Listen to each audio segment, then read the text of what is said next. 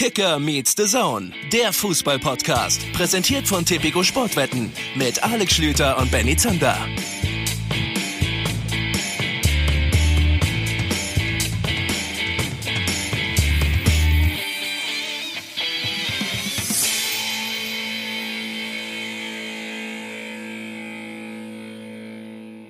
Hallo, wir sind's. Kicker Meets the Zone, der Fußball-Podcast. Hab mir heute mal einen ganz kreativen Einstieg überlegt. Hallo, Alex Schlüter. Ja, ehrlich mal authentisch. Da atmet jetzt die Fußballnation durch. Hallo, auch von meiner Seite. Hier, München, da, Leipzig. Schön, dass ihr mit dabei seid. Und ihr, ja, der eine sitzt zum Beispiel da gerade in Bielefeld und hört uns. Ja, es gibt auch verrücktes Leute in Bielefeld, gibt die unseren Podcast hören. Ja, dann sie da hinten in Hamburg, das ist auch mit dabei heute wieder. Äh, da, da habe ich dir übrigens das mal erzählt. Bei so Begrüßungen denke ich immer daran zurück, wie ich im, in der ersten Corona-Welle zum Bäcker reingegangen bin. Und du kennst das ja nun, wenn der Zander, wann ist der Zander am besten gelaunt, wenn er die Aussicht auf Essen hat? Und ich gehe zum Bäcker rein mit dem breitesten Grinsen, was es gibt und sage der Bäckerei-Fachverkäuferin, wünsche ihr einen schönen guten Tag. Und ihre Reaktion darauf war, was soll daran bitte schön sein? Das war, das war, äh, und, und, und, du stehst dort und du weißt nicht, was du dazu sagen sollst. Wie reagierst du darauf? Ich habe dann einfach Aber mein Brötchen bestellt, bin gegangen. Ist gar nicht so, so Leipzig, also ist das nicht so berlinerisch? Die Berliner feiern sich doch selber auch so ein bisschen dafür, dass sie schlecht gelaunt und dadurch aber irgendwie anders sind. Ähm, ich weiß nicht, also Leipzig, es gibt ja Leute, die sagen, Leipzig das kleine Berlin, vielleicht machen das mittlerweile auch die Bäckerei-Fachverkäuferinnen nach, Ja, aber möglich, ja. habe ich so in meiner Zeit in Leipzig gar nicht erlebt. Passiert hier auf jeden Fall im Westen der Republik deutlich weniger. Oder Aber ihr selten. könnt auf jeden Fall, liebe Hörer, wenn ihr Leute wirklich verunsichern wollt und die wünschen euch einen guten Tag oder einen schönen guten Tag, das einfach ihnen mal entgegenschmettern. Es gibt, also da muss man schon sehr, sehr schlagfertig sein, um in dem Moment überhaupt nur damit zu rechnen, dass jemand das antwortet, um dann darauf nochmal vernünftig reagieren zu können. Aber gut, wir, wir kommen weit weg vom eigentlichen Thema. Wir sind zurück aus der Länderspielpause, Schübenmann. Ich hoffe, du hast die Länderspielpause gut genutzt, bist gut erholt. Wir haben emotionale Distanz zueinander aufgebaut, um diese jetzt nutzen zu können, um eine einigermaßen vernünftige Folge hier hinzukriegen. Ja, ich habe diese Pause für einiges genutzt, unter anderem mein Gär-Schrägstrich Fruchtfliegenproblem zu lösen. Ach Ganz ja, lieben okay. Dank an alle, die mir da, und es war wirklich, also es gab eine ganze Menge, die mir da Nachrichten auf Twitter und Instagram geschrieben haben. Äh, ich ich habe jetzt nicht jedem Einzelnen zurückgeschrieben, sorry dafür, aber es war erstmal sehr kreativ und zweitens noch wichtiger, auch sehr hilfreich. Also mit Apfelessig sollte ich arbeiten. Spülmittel, sehr beliebt offensichtlich bei Gärfliegen oder auch Feinden von Gärfliegen. Und äh, was man da so alles reintun kann, um sie am Ende zu töten. So ehrlich Also sind jetzt sein. alle tot, Denn ja? Hast du, genau hast du das ist Mürrenharz auch versucht? ich habe ich hab mit, äh, mit Myrrhe gearbeitet und äh, natürlich habe ich sie dann draußen wieder an der frischen Luft ausgesetzt. Ja, so das siehst ist, du schon ist, aus. Das ist ja klar. Übrigens auch danke äh, in Richtung äh, Lukas Alario oder danke an euch, die da immer wieder erinnern, wenn Lukas Alario irgendwas Gutes macht und die dann sofort den Ohrwurm uh Alario im Ohr haben. Ich glaube, wenn Leverkusen-Fans zuhören, wir können das wirklich schaffen. Wenn dann Fans wieder ins Stadion dürfen, dann äh, kann es der Lukas Alario Duda im Radiosong tatsächlich schaffen, anerkannt, etabliert in der Fußball-Bundesliga zu sein. Ich habe immer mehr Hoffnung. Ja, und sind wir mal ganz ehrlich, dann kann auch keiner mehr sagen, er wäre nicht vorbereitet gewesen. Ihr habt jetzt die Zeit, diese, das durchzuplanen, was ihr wieder machen dürft, könnt, wollt, wenn ihr im Stadion seid. Und da muss bei Leverkusen dieser Song dabei sein. Im Übrigen wirst du auch äh, mit Nachrichten überhäuft, was andere Songs angeht. Ich finde das gut. Wir haben sehr kreative Hörer offensichtlich. Ein Erling Haaland-Song hat mich erreicht, auf Hakuna Matata. Das passt von den Silben her jetzt noch nicht so ganz, aber ähm, äh, das wäre mir vielleicht auch passiert. Also es kommt da einiges rein an Ideen. Immer gerne her damit. Wenn ihr, wenn ihr was habt, kreative Fansongs, dann schießt los. Unsere DMs sind offen. Slidet da gerne rein, wie man so schön sagt. Ja, und du sagst jetzt also, Lukas Alario kann die Zeit auch nutzen, sich darauf vorzubereiten. Das heißt, die Fans kommen mit äh, Lukas Alario, dem Duda im Radiosong, und er kann in der Zeit einen Tanz einstudieren als Torjubel oder was? Exakt. Exakt. Es ist eine Win-Win. Also Das ist jetzt auch sehr weit hergeholt. Ne? Es ist eine, diese Corona-Sache ist eine Win-Win-Situation für alle. Also wirklich, was soll da ein Gewinn sein? Was Ja, soll ja. daran schön sein? Völliger Quatsch. Naja, gut.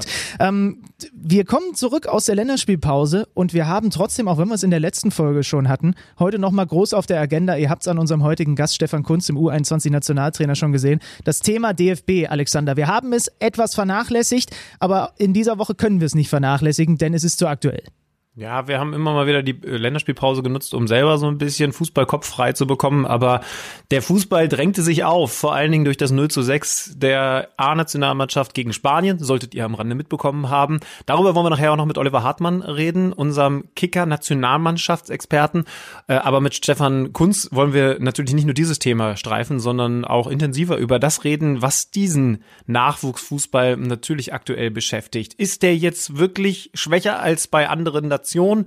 Was kann Stefan Kunz dafür? Was kann man besser machen? Was kann er besser machen? Das würde ich sagen, versuchen wir jetzt rauszufinden. Genauso machen wir das. Stefan Kunz übrigens Europameister, Fußballer des Jahres ist er gewesen. Der hat uns schon wieder einiges voraus. Warum laden wir uns hier immer eigentlich Leute ein, die deutlich höher dekoriert sind als wir selbst? Weißt du, was mich am meisten bei ihm beeindruckt? Nun mal ein paar Trainer, unter denen er damals noch als Spieler aktiv war, mittlerweile also selber Trainer, aber der Mann hat gespielt unter den Herren Feldkamp, Schafstall, Roggensack. Das war eine Zeit, als, als die Trainer im Fußball noch richtige Namen hatten. Feldkamp, Wie war der letzte? Schafstall, Roggensack. Das ist, so, das ist so wohl großartig. Und jetzt Stefan Kunz. Viel Spaß mit dem Gespräch.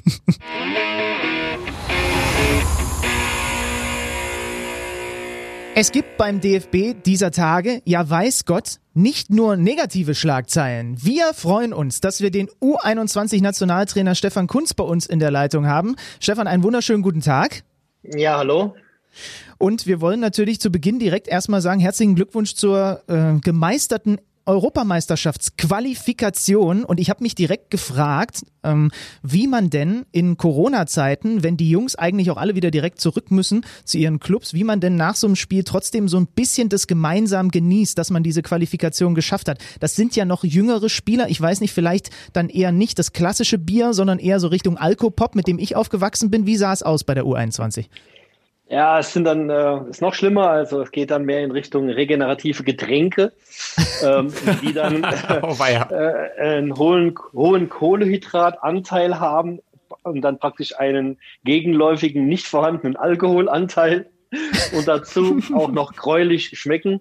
Ähm, so, nee, aber die, die Freude, wir sind ja dann alleine in der Kabine mit unserem Staff ähm, das ist schon ausgeprägt. Ähm, das, die, die Jungs waren noch sehr froh und stolz. Das war ja nicht so einfach alles. Und ähm, dann äh, haben wir ja aus diesen Corona-Beschränkungen, aus unserem Hygienekonzept heraus, haben wir nicht in Braunschweig geduscht, sondern sind noch mal eine halbe Stunde äh, nach Wolfsburg gefahren. Wahrscheinlich hat es auch verhindert, dass dann im Bus geschunkelt wurde, äh, weil, weil alle noch ungeduscht da saßen.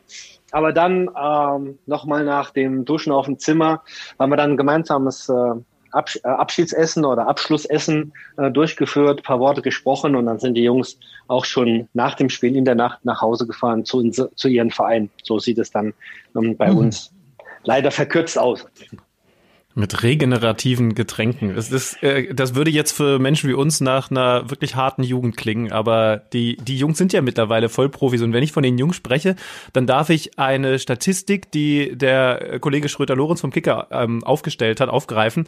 Sie haben seit September 2019 45 verschiedene Spieler eingesetzt in Quali- und Testspielen wenn man so viele Leute da hat, natürlich auch testet, teilweise gezwungenermaßen aus dem eigentlichen Stammkader Leute ersetzen muss, wie kriegt man es dann hin, so eine, ich sag jetzt mal, schunkelnde, verschworene Gemeinschaft zu erstellen, die dann erfolgreichen Fußball spielt?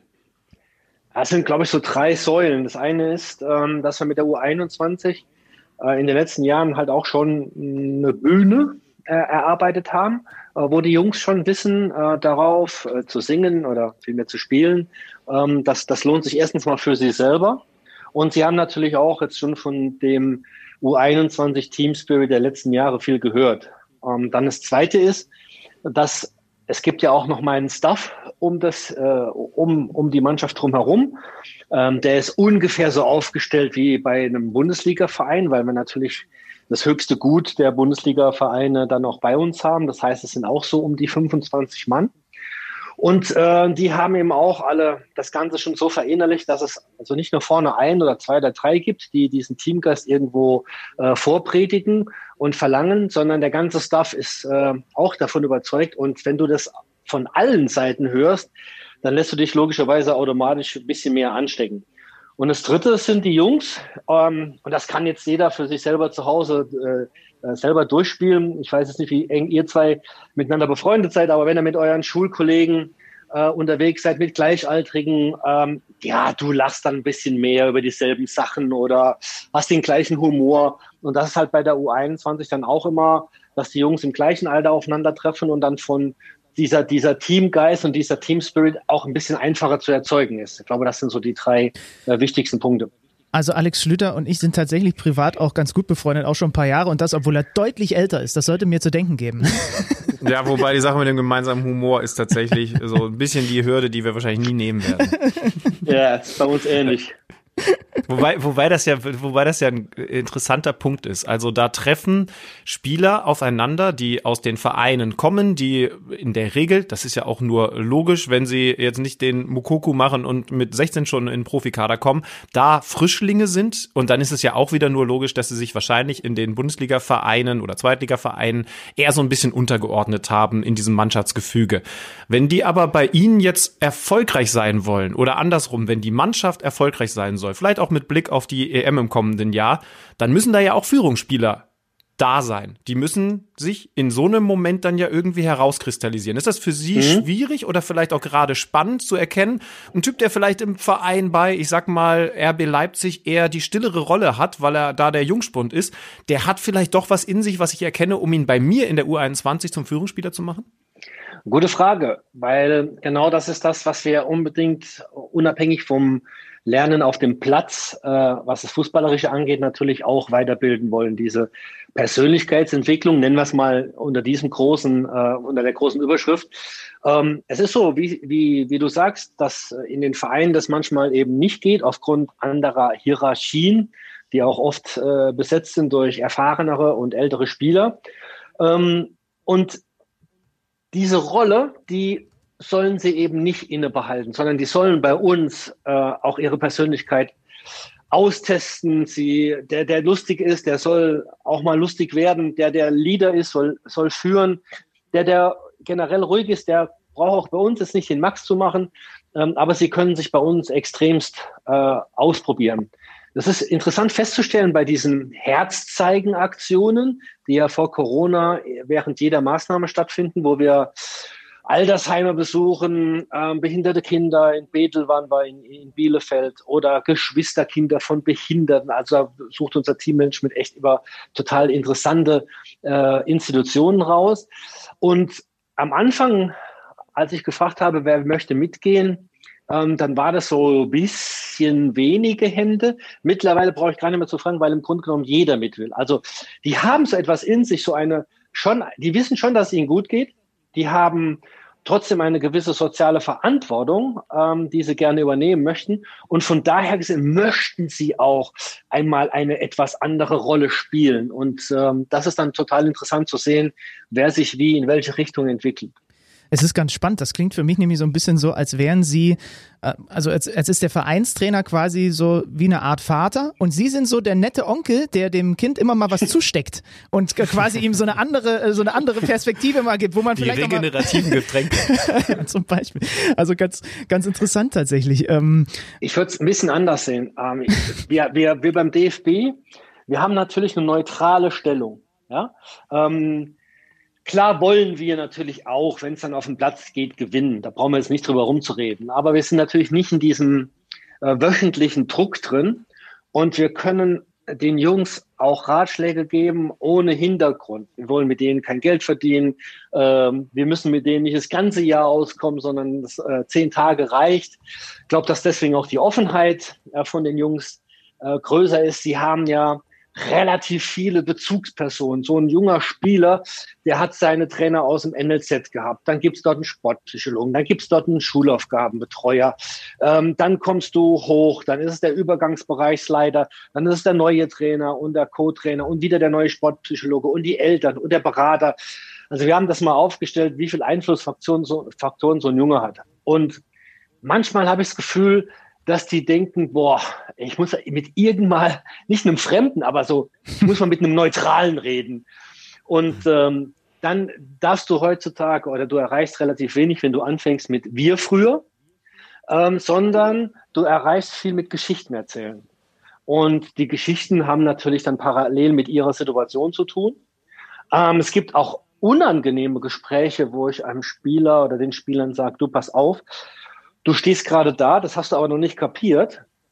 Und das und das könnte auf dich zukommen und das und das müsstest du dafür tun. Also wir können natürlich auch mal in einer unverbindlichen Art und Weise, ohne Emotionen zu erzeugen, kannst du natürlich mit dem Spieler auch mal über seine Situation reden. Und, und das mhm. Letzte, wir haben Spieler ja jetzt mittlerweile immer mehr, denen wurde seit vier, fünf, sechs Jahren durch die Jugend hinweg erzählt, dass sie das Talent in Deutschland sind. Der Zukunftsfußballer generell. Und das glauben die natürlich auch, weil sie haben ein außergewöhnliches Talent. Und dann, ich sage dann immer so aus Quatsch, wenn du dann äh, in, in Bochum spielst äh, und spielst sonntags gegen Langen Dreher ähm, und bist einer dieser Talente, dann äh, schießt du fünfmal am Tor vorbei, ähm, aber du kriegst ja noch eine siebte und achte Chance und dann machst du zwei Hütten, gewinnst nachher 3-0, hast zwei Hütten gemacht, jeder sagt, ah, du bist ja das Talent, der hat wieder die zwei Tore gemacht, du natürlich, ne? Aber da redet doch keiner über die fünf versiebten Chancen oder über die mangelnde Laufarbeit oder das schlechte Erkennen von Räumen oder die verlorenen Zweikämpfe. Aber der Junge kommt ja dann irgendwann, kommt er zu den Erwachsenen. Und dann ist dann auch ganz oft, finde ich, die Intention der Berater die falsch. Der muss oben mittrainieren, der muss mit der ersten Mannschaft trainieren. Das, das äh, verbuchen viele dann einfach so auch als Erfolg, wenn das dann der Fall ist, als ob die, die Cheftrainer blöd wären oder, oder das nicht sehen würden. Weil wenn einer gut ist, dann ziehst du den automatisch nach oben. Mhm. Was aber passiert mit den Jungs, die dann noch nicht ganz so reif sind? Die trainieren oben, auf einmal merken die innerhalb von acht Wochen, alter Schwede, ich bin ja noch gar nicht so weit, was ist denn hier los? Dann kommt, ihr, dann kommt der Trainer logischerweise und sagt, du Junge, ha, gehen wir mal noch mal unten, die zweite Mannschaft. Dort hast du keinen äh, Anschluss, weil du die Vorbereitung nicht mitgemacht hast. Und so kann so eine Abwärtsspirale losgehen. Und ähm, da glaube ich, dass, dass wir da auch mh, hm, so ein kleines, kleines Auffangbecken sind. Allerdings muss man auch fairerweise sagen, auch bei uns ist ja dann irgendwann das Leistungsprinzip ähm, da und dann müssen die Jungs halt wieder dementsprechend durch. Ja, spannend. Viele interessante Anknüpfungspunkte. Liebe Hörer, wir haben das nicht abgesprochen, aber äh, Stefan, ich habe meine, ich, ich habe einen Bachelor, merkt man mir nicht an, äh, und da habe ich meine Abschlussarbeit in Soziologie geschrieben zum Thema Rollenkonflikte im modernen Profifußball. Und es ging genau darum. Ich habe ein soziologisches äh, Modell hergenommen. Und da geht es im Grunde genommen darum, wie, wie ein Spieler verschiedene Rollen gegenüber verschiedenen Bezugs Gruppen, Bezugspersonen ein, genau wie, wie Sie es gerade gesagt haben, du bist Vertreter des Vereins, du bist dann gleichzeitig aber auch ähm, irgendwie Nationalspieler, du bist Werbegesicht im Zweifel und wie diese Rollen alle miteinander auch zu Konflikten führen. Deswegen habe ich gerade besonders äh, genau zugehört, weil ich mich so ein bisschen an meine Bachelorarbeit tatsächlich erinnert habe, wo, wo ich genau, genau das thematisiert habe. Fand ich ganz spannend, ja. Was gab's für eine Note? Äh, eine Eins tatsächlich. Ah, also okay. Ach komm. Da wirklich auch eine glatte Eins. Also wirklich war, war offenbar ganz gut. Hat mir aber natürlich auch Spaß gemacht, weil meine, meine Recherche bestand darin, dass ich äh, Biografien von Fußballern und Kicker-Interviews äh, und generell Interviews von Fußballern gelesen habe. Das war meine Recherchearbeit. Natürlich, das habe ich das super gerne gemacht, weil das hätte ich sowieso gemacht. Und daraus habe ich halt eine, eine Bachelorarbeit gemacht. Naja, gut. Ähm, das nur als kleiner Seiteneinschub. Ähm, weil Sie es gerade gesagt haben, die Jungs kriegen gesagt, du bist das Talent im, im deutschen deutschen Fußball. Das muss man dann auch erstmal alles verarbeiten. Es wird ja viel berichtet, diskutiert generell über die Lage gerade im deutschen Nachwuchs. Und wir haben ja nun schönerweise das Privileg, dass wir hier einen haben, der wahrscheinlich mit dem besten Überblick darüber hat, wie es denn da gerade so aussieht. Wie sieht es denn gerade da aus? Wie ist denn der Status quo? Wird Ihnen das manchmal ein bisschen zu schwarz gemalt? Ist es tatsächlich so, dass wir da einiges an Problemfeldern haben, um das wir uns kümmern müssen? Wie ist Ihre Einschätzung dazu? Ja, fangen wir mal plakativ an. Als ich 2017 zur Europameisterschaft der U21 gefahren bin, äh, habe ich mich mit Jogi Löw abstimmen müssen und letztendlich sind zehn oder zwölf Spieler, die noch U21 hätten spielen können, zum Confed Cup gefahren mit Jogi Löw bei der A-Nationalmannschaft oder äh, waren verletzt. Mhm. Das war jetzt in Udine nur noch bei zweien der Fall, Lukas Klostermann und Jonathan Tah. Und jetzt aktuell ist es gar nicht mehr der Fall, beziehungsweise wir hatten jetzt bei der letzten Maßnahme natürlich dann das schöne Ereignis, dass Riedle Baku ähm, aushelfen konnte. Das heißt, aus diesem Grund unterhalten sich der Yogi und ich nicht mehr, weil die Masse an Top-Talenten nicht da ist. Mhm. Auf der anderen Seite muss man sagen, sind mittlerweile, ähm, wenn man die Finalmannschaft von äh, Polen, als wir gegen Spanien im Finale gewonnen haben, nehmen, äh, hat sich im Grunde genommen äh, nur Serge Gnabry international durchgesetzt. und äh, Maxi Arnold, finde ich, oder der eine oder andere noch mehr, ähm, national.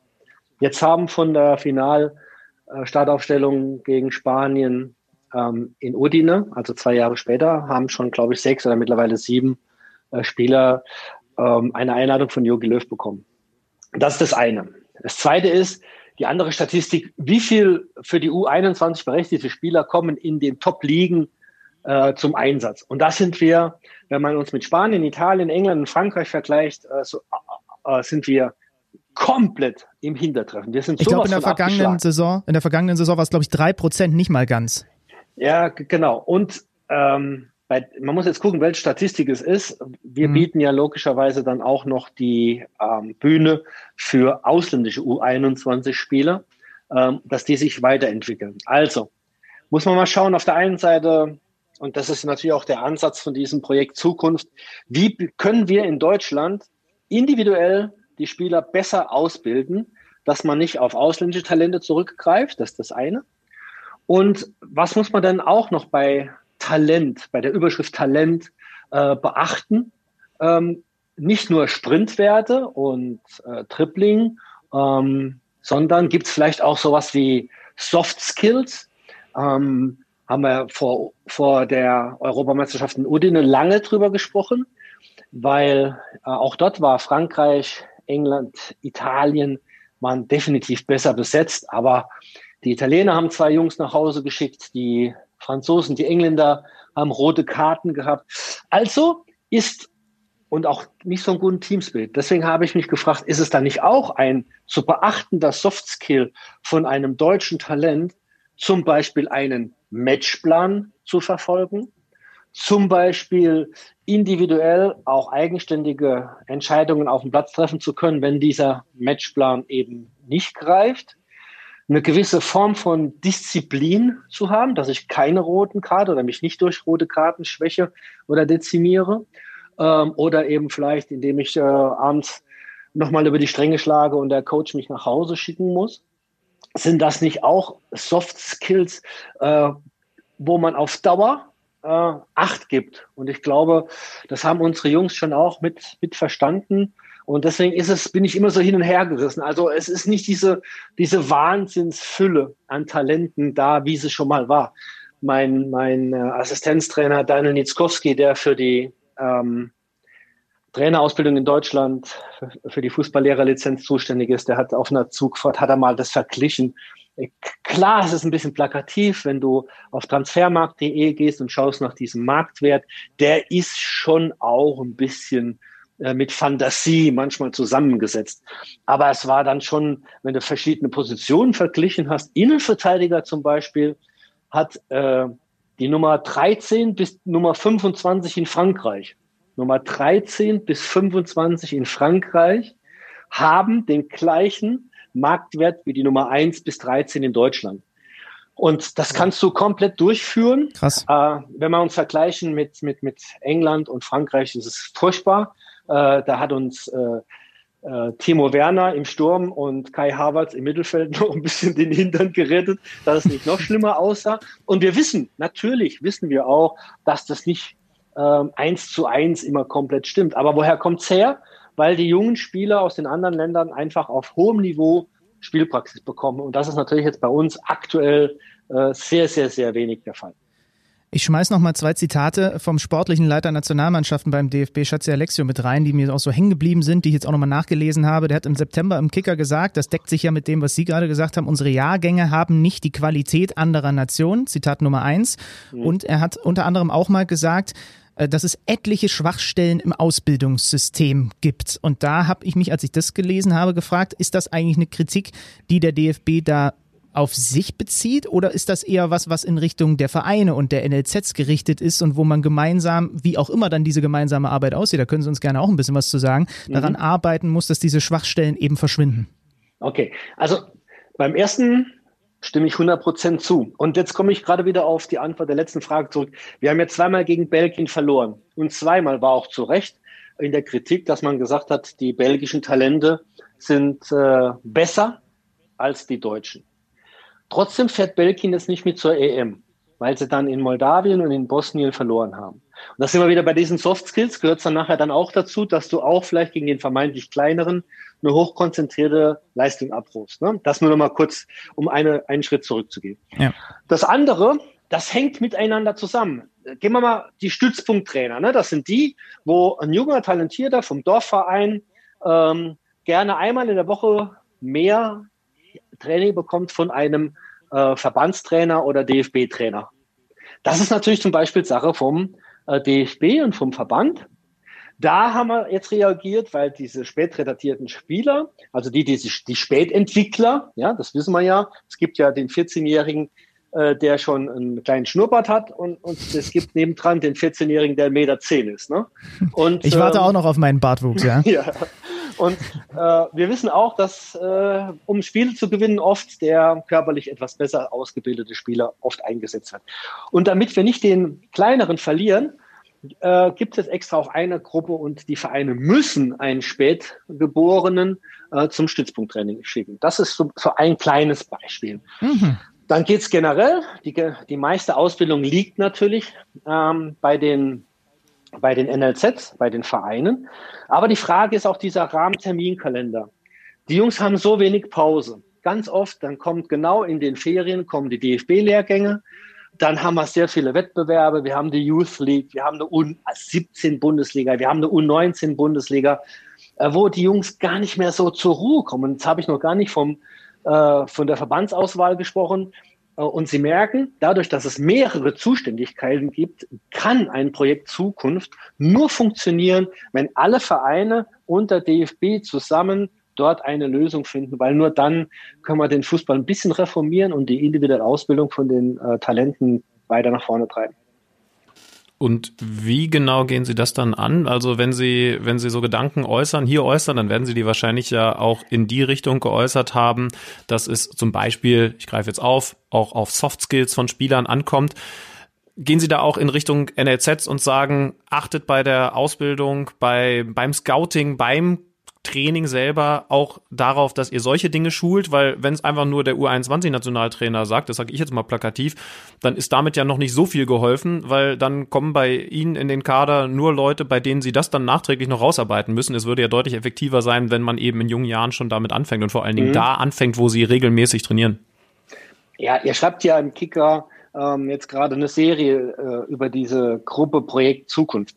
Dort ist alles drin vertreten. Ähm, dort ist ein Joti Schatzelexlo und Michael Schönwalz von seitens des DFB und viele Vertreter von den Vereinen ähm, sind da drin, um zu sehen, was ist machbar, was ist auch in einer gewissen Kürze der Zeit machbar, weil der Effekt dauert ja dann auch wieder vier, fünf, sechs Jahre, ähm, bis die ersten Spieler, die jetzt noch vielleicht zehn, zwölf, vierzehn sind, äh, davon profitieren, dass man etwas in der Ausbildung äh, ändert. Also von daher gesehen sitzen dort die richtigen Leute zusammen, die jetzt auch so, ich sage jetzt mal, auf der Zielgeraden sind, um dieses Projekt Zukunft dann nachher auch umzusetzen. Die Soft Skills, ich glaube schon, dass das auch die, die Vereine sehen. Wir haben natürlich auch ein gewisses Geschäftsmodell, wo du jetzt einen im Ausland aktuell individuell besser, ausgeb individuell besser ausgebildeten Spieler, jungen Spieler kaufst, ihn bei dir deswegen dann auch spielen lassen kannst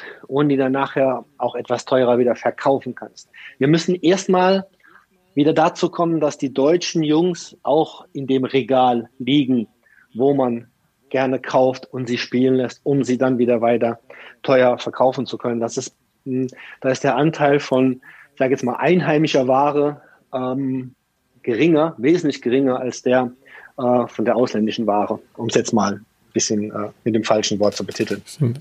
Aber, aber ein schönes Bild, ja. Das, das mit dem Regal habe ich jetzt äh, vor Augen. Ich glaube, das, das verstehen dann selbst Benny und ich. Absolut. Ähm, weil Sie das Thema Soft Skills gerade hatten und auch ja über diese, diesen Unterschied äh, früh im Jahr geborene im Jahrgang und spät im Jahr geborene, ähm, da gerne auch nochmal äh, reinge, reingegriffen, weil das auch etwas ist, worüber ich schon immer mal mit Kollegen diskutiert habe und so weiter. Ob und wie man es hinbekommt, wieder mehr die, diese kreativen Spieler ja, kreativ sein zu lassen, ohne eben diesen Fokus zu sehr auf das, was Sie auch gesagt haben, ne? auf diese Physis, auf mhm. Hauptsache, der kann schnell laufen, der ist körperlich robust. Wenn er dann alles zusammen hat, dann ist er natürlich ein absolutes Super, aber es gibt halt auch einfach Spieler, die sind im Zweifel 1,65, 1,70, aber am Ball sind die halt doppelt so gut wie, wie der ein Kopf größere.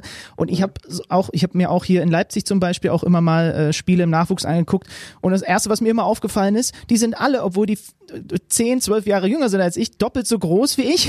Und, und, und die Physis liegt irgendwie total im Fokus. Und, aber es sind wenig dieser kleinen Wusler, Alex, ne? Erinnerst du dich? Wir haben im Podcast auch über diese Dribbler gesprochen, die es irgendwie nur noch ganz wenig gibt und die aber auch so einem Spiel die besondere Würze geben. Mhm. Wie kriegen wir um, die ähm, wieder mehr mit, mit, mit rein? Also ein Ansatzpunkt, äh, über den ja auch diskutiert wird, ist, lassen wir die Wettbewerbe bis zu einem gewissen Alter weg, weil letzten Endes entscheidest du dich als Trainer ja deswegen auch für den körperlich Stärken, weil du gewinnen willst, weil du die Punkte holen willst, weil du eben in der U15, U16, U17, weil du dann nicht absteigen willst, du willst in der Bundesliga bleiben, in der höchsten Liga bleiben und so weiter. Ähm, das wäre eine Sache, wo man nicht den Druck von den Spielern wegnimmt, aber den Druck von den Trainern wegnimmt, da in der Entscheidung nach diesen Sachen zu schauen. Interessanter Ansatz ist äh, oft in England umgesetzt, dass der F-Jugendtrainer oder E-Jugendtrainer das gleiche Geld verdient wie der U19-Trainer. Also dass mhm. da in der Wertigkeit eines Trainers kein Unterschied gemacht wird, nur weil er Jüngere trainiert, ähm, das, sind, das sind logischerweise ähm, Ansätze, die man äh, dementsprechend ähm, verfolgen kann. Äh, andere Nummer ist, du hast, was weiß ich, 18 Mann im Kader oder 20 Mann, das kennen wir ja alle. Dann fährst du sonntags morgens äh, anderthalbe Stunde äh, zu einem Spiel ne? und die Nummer, sagen wir mal 15 bis 20, die kriegen maximal 10 Minuten Einsatzzeit und dann fahren sie wieder die anderthalbe Stunde zurück, waren dann insgesamt sechs oder sieben Stunden von zu Hause weg und haben zehn Minuten Fußball gespielt. Die Frage ist, ob du beim Aufteilen in drei Drittel der Spielzeit und verpflichtend sagst, jeder muss mindestens ein Drittel spielen. Und dann hätte der Junge zumindest mal 30 Minuten oder 20 Minuten, je nachdem, wie lange so ein Drittel dauert, äh, zumindest mal dann auch die Zeit dort bisschen mehr als vollwertige Mitglied eines Teams zu sein und auf der anderen Seite eben Spielzeit zu kriegen. Machen wir noch den Schritt in die andere Richtung. Also so funktioniert es so in Richtung ähm, NLZs. Sie haben es schon ein bisschen angedeutet, äh, Stefan, in Richtung A-Nationalmannschaft gibt es logischerweise auch einen Austausch. Wie häufig ruft Jogi Löw an und sagt, Stefan, äh, was hast du denn für mich? Wo kann ich mal besonders hingucken? Gibt es einen Außenverteidiger, den du mir ans Herz legen kannst? Passiert sowas tatsächlich? Wenig, weil natürlich Yogi und auch äh, Markus Sorg äh, natürlich extremst äh, Bescheid wissen, wer Talent ist im deutschen Fußball und wer nicht. Und Oliver Bierhoff genauso. Aber im Fall Riedle Baku zum Beispiel, ähm, und da sind wir dann ja wieder bei den, bei den Soft Skills, äh, da kann er natürlich äh, sehr viele Spiele gesehen haben, aber ich könnte mir jetzt einfach mal vorstellen, so nah sie auch dran sind, die, die Herren Löw und Bierhoff, kann ein Stefan Kunz noch mal ein bisschen mehr erzählen, wie der sich auch im Mannschaftsgefüge verhält und ob das einer, das ist ja Yogi seit vielen Jahren auch sehr, sehr wichtig in der A-Nationalmannschaft und das auch richtigerweise, ob der sich da auch gut eingliedern kann. Genau. Ähm Yogi weiß natürlich um unsere Arbeit und wenn, wenn man davon ausgeht, dass der, der erste Auftrag für der U21 ist natürlich, junge Talente auf die A-Nationalmannschaft vorzubereiten, ähm, weiß der Yogi schon, wenn er einen Junge bei uns nimmt, äh, braucht er sich darüber jetzt erstmal nicht so viele Gedanken zu machen. Und also was jetzt dieses, ich sage jetzt mal, das Auftreten anbelangt oder die äh, Integration oder auch zu wissen, was wird denn da oben erwartet. Das ist dann bei uns schon relativ ähnlich. Unterschiedlich wird immer sein Auto als Riedle Baku, als, als Spieler von Wolfsburg jetzt zum Beispiel, ähm, ob du dann praktisch Führungsspieler bist in der U21 oder, dann sind wir bei dem alten Thema, oder du kommst jetzt mhm. als Neuling erstmals zur A-Nationalmannschaft und den Prozess, ähm, den beobachtet der Yogi natürlich dann von seiner Sicht aus, um das Ganze äh, besser zu beurteilen. In der A-Nationalmannschaft gab es dann spätestens mit den ähm, mit den Personalien Hummels, Müller, Boateng viel, viel, viel diskutiert. Ein, ein Umbruch. Wird so ein Umbruch, ein Umdenken dann auch mit der U21, also mit Ihnen besprochen, dass man da auf ein paar andere Dinge nach der, nach dem enttäuschenden letzten großen Turnier, dass man da versucht auch ein bisschen die Spielphilosophie zu ändern, denn äh, zu ändern, denn im Optimalfall ähm, zahnt das ja ineinander, dass auch die Spielphilosophie der U21, also die Mannschaft aus, aus dessen Topf dann auch die nächste Generation rankommt für die A-Nationalmannschaft, schon direkt ähnliche Dinge tut und entsprechend passt, also deckungsgleich ist mit der A-Nationalmannschaft. Nein, die Personalien werden äh, nicht abgesprochen. Das ist auch ähm, Sache von, von Jogi Löw alleine, weil das seine Mannschaft ist. Ähm, wir haben ja generell beim DFB unser, unser Weg. Also da, wo ähm, Leitlinien aufgezeigt werden, innerhalb von diesen Leitlinien kann sich jeder Trainer logischerweise ähm, bewegen, wie er möchte, was die Spielkonzeption äh, anbelangt. Ähm, und von daher gesehen ist es noch, ist es schon nicht übertragbar, dass man sagt, okay, wir in der A-Mannschaft machen es so und so und so. Und jetzt macht ihr es in der U21 auch, weil da weiß man schon, dass es vielleicht bei uns nicht so dominant ist wie bei der A-Nationalmannschaft oder es halt andere Unterschiede gibt und das überlässt man dann jedem Trainer der einzelnen Jugendmannschaften. Stefan, wir kommen nicht umhin, das Thema A-Nationalmannschaft gegen Spanien einmal natürlich auch mit Ihnen zu streifen, wenn wir sie hier haben. Ähm, da gab es richtig auf die Mütze.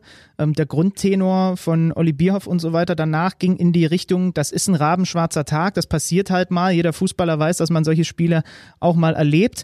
Äh, gleichzeitig drängt sich aber natürlich der Gedanke auf, dass eine deutsche Nationalmannschaft, egal gegen wen und egal in welcher Phase und egal in welchem Umbruch, auf keinen Fall nur zu sechs verlieren sollte. Gehen Sie da mit? Ja, diesen Gedanken äh, von, von, von den Fußballfans kann ich natürlich verstehen. Ähm, natürlich gibt es auch, ich sage dann immer, meistens sage ich zu meinen Stürmern, wenn die eine Riesenchance vergeben, habe ich gesagt, du, ich kann dir im Internet relativ schnell 15 raussuchen, wo ich aus zwei Metern am Tor vorbeigeschossen habe. Also das gibt's. Es gibt's, es passiert im Fußball halt. Und wenn ich ganz ehrlich bin, das heißt, das ist, hat nichts damit zu tun, äh, dass ich das Thema umgehen möchte. Aber wir haben an dem Tag, haben wir uns gerade mit Wales qualifiziert und dann hatten wir anschließend, wie gesagt, diese äh, kohlehydratreiche äh, kleine Feier und das Abschiedsessen, so dass ich nur das Ergebnis ab und zu durchgesagt bekommen habe. Also ich habe das Spiel noch nicht mal gesehen und deswegen kann ich da nicht drüber urteilen. Mhm. Ähm, wie eng ist eigentlich jetzt mal auf persönlicher Ebene der Austausch mit Jogi Löw? Weil der wird natürlich jetzt, der kriegt natürlich wieder nach der Bundeskanzlerin, ist der Bundestrainer in Deutschland nun mal der, der am meisten auf die Mütze bekommt, wenn es irgendwie nicht läuft. Also ist das auch auf einer persönlichen Ebene mehr als ein, ein, ein, eine kollegiale Situation da zwischen ihm beiden? Schauen Sie mal, der Yogi ist jetzt, glaube ich, zwölf oder 13 Jahre lang ähm, Bundestrainer. Äh, er hat in jedem Turnier Halbfinale oder Finale erreicht ähm, jetzt mal angenommen, es wäre so, was soll ich ihm denn sagen? Ich hatte, das, ich hatte das auch schon mal, damals habe ich so und so reagiert. Nee, nee, äh, also es ist so, dass wir, wir verstehen uns äh, kollegial, aber ich denke, dass, dass Yogi schon ein paar äh, Leute um sich herum hat, äh, mit denen er da ernsthaft im Austausch ist und die, die ihm näher stehen als ich jetzt zum Beispiel. Okay. Ja, verständlich. Und Sie haben ja auch mit, mit Ihrer U-Mannschaft äh, gut zu tun. Ähm, da können wir vielleicht abschließend nach vorne schauen. Die Europameisterschaft, die ist jetzt erreicht und es wird ja ein besonderes Turnier. Vielleicht wissen das viele von unseren Hörern noch gar nicht so, denn es ist quasi eine, eine Zweiteilung innerhalb dieses, dieses Turniers. Ähm, mhm. Also das findet mit der Gruppenphase im März statt und dann äh, gibt es eine Pause und dann wird es im Sommer fortgesetzt also grundsätzlich ist ja so ein Turnier immer eine riesige Herausforderung, ein, ein großes Event für jeden Spieler, für den Coaching-Staff. Wie viel mehr Herausforderung ist es dann, wenn 2021 auch noch so eine besondere Aufteilung stattfindet? Also wir haben jetzt am 10. Äh, Dezember kommt die, wird die Gruppen ausgelöst, ausgelost. Dann haben wir vier Gruppen, A, vier Mannschaften, also 16 äh, Teams haben jetzt die Endrunde erreicht. Äh, mit der Auslosung wissen wir dann auch gleich, wo wir spielen äh, im März. Das sind also zwei Orte in Ungarn und zumindest mal einer in Slowenien. Äh, ob die Slowenen auch einen zweiten Ort hinbekommen, äh, weiß man noch nicht ganz genau, aber ich glaube eher schon. Ähm, ungewöhnlich ist natürlich, dass du, dass wir dorthin fahren und haben gar keine Chance auf ein Trainingslager. Mhm. Das, was du normalerweise vor der Europameisterschaft äh, vor Udine haben wir uns zehn Tage getroffen. Und da kannst du natürlich schon unwahrscheinlich viele Sachen noch ein, einüben und, und äh, einen, einen Feinschliff durchführen. Dazu haben wir jetzt überhaupt gar keine Zeit. Das ist mitten in der Saison.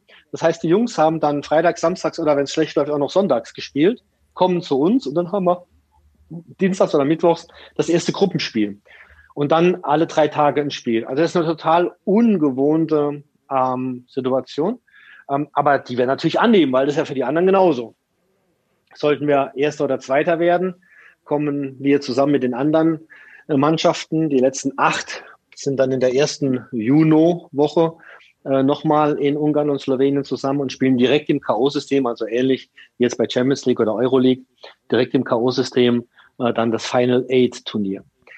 Ähm, das nehmen wir so an. Natürlich beobachten wir jetzt in den viereinhalb Monaten, bis es soweit ist, welcher Spieler hat viel Spielzeit von denen, die wir jetzt kennen, um dann nachher den richtigen Misch zu finden zwischen denen, die gerade äh, super im Flow sind, ähm, dann auch welche, auf, auf deren Talent wir setzen oder die Position, die wir besetzen müssen und natürlich dann auch irgendwo ähm, unter Berücksichtigung ihres Wertes für den Teamspirit oder den Teamgeist.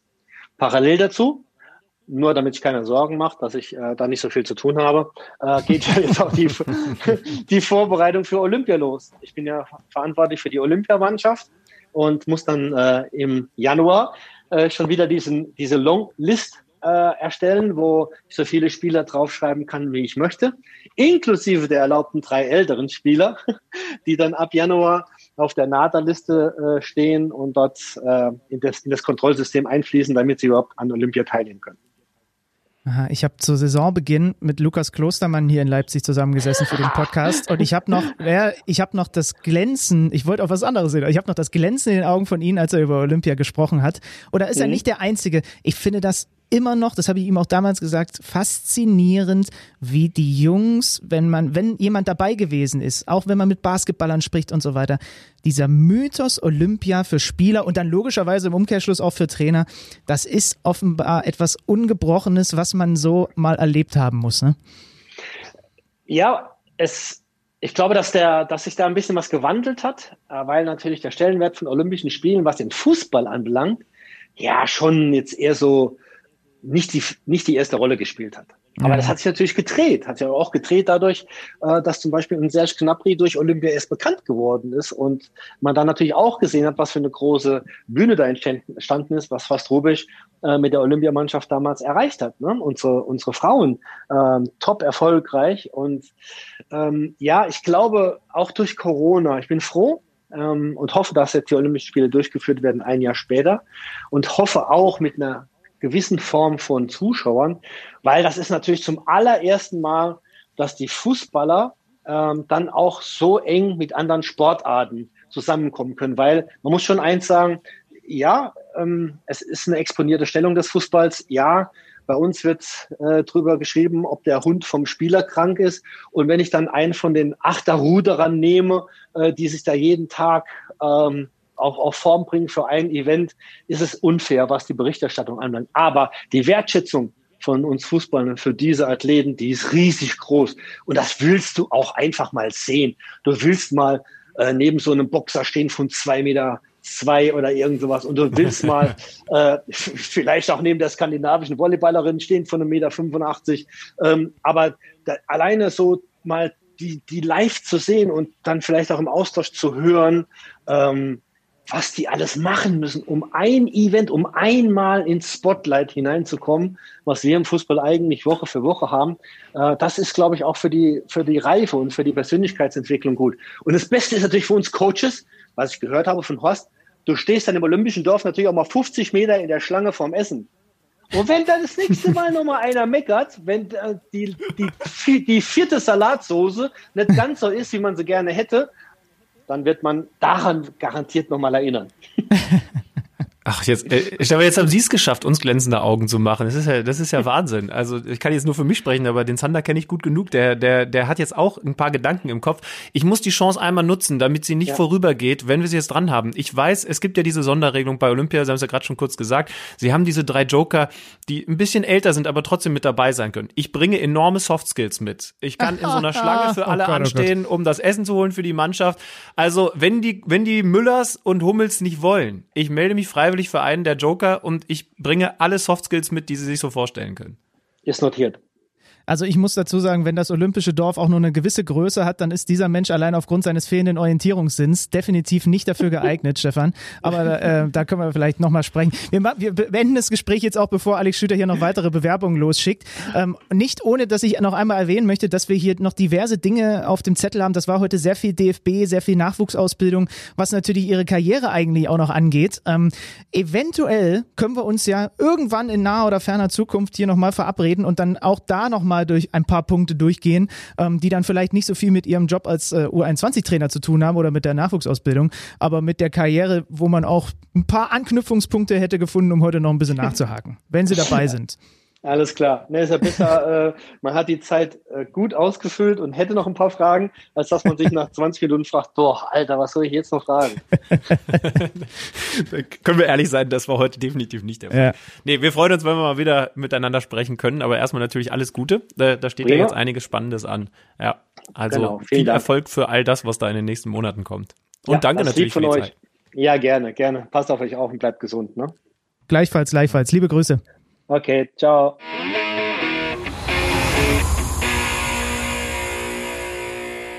Ja, soweit habe ich überhaupt nicht gedacht, dass der Stefan Kunz logischerweise an dem Abend, wo die A-Nationalmannschaft gegen Spanien untergegangen ist, voller Freude mit seinen U21-Jungs die EM-Quali gefeiert hat und deswegen gar nicht so viel von diesem Debakel mitbekommen hat. Vielleicht nicht so schlecht. Flatrate saufen mit regenerativen Getränken anstatt Fernsehabend beim 0 zu 6. Ja.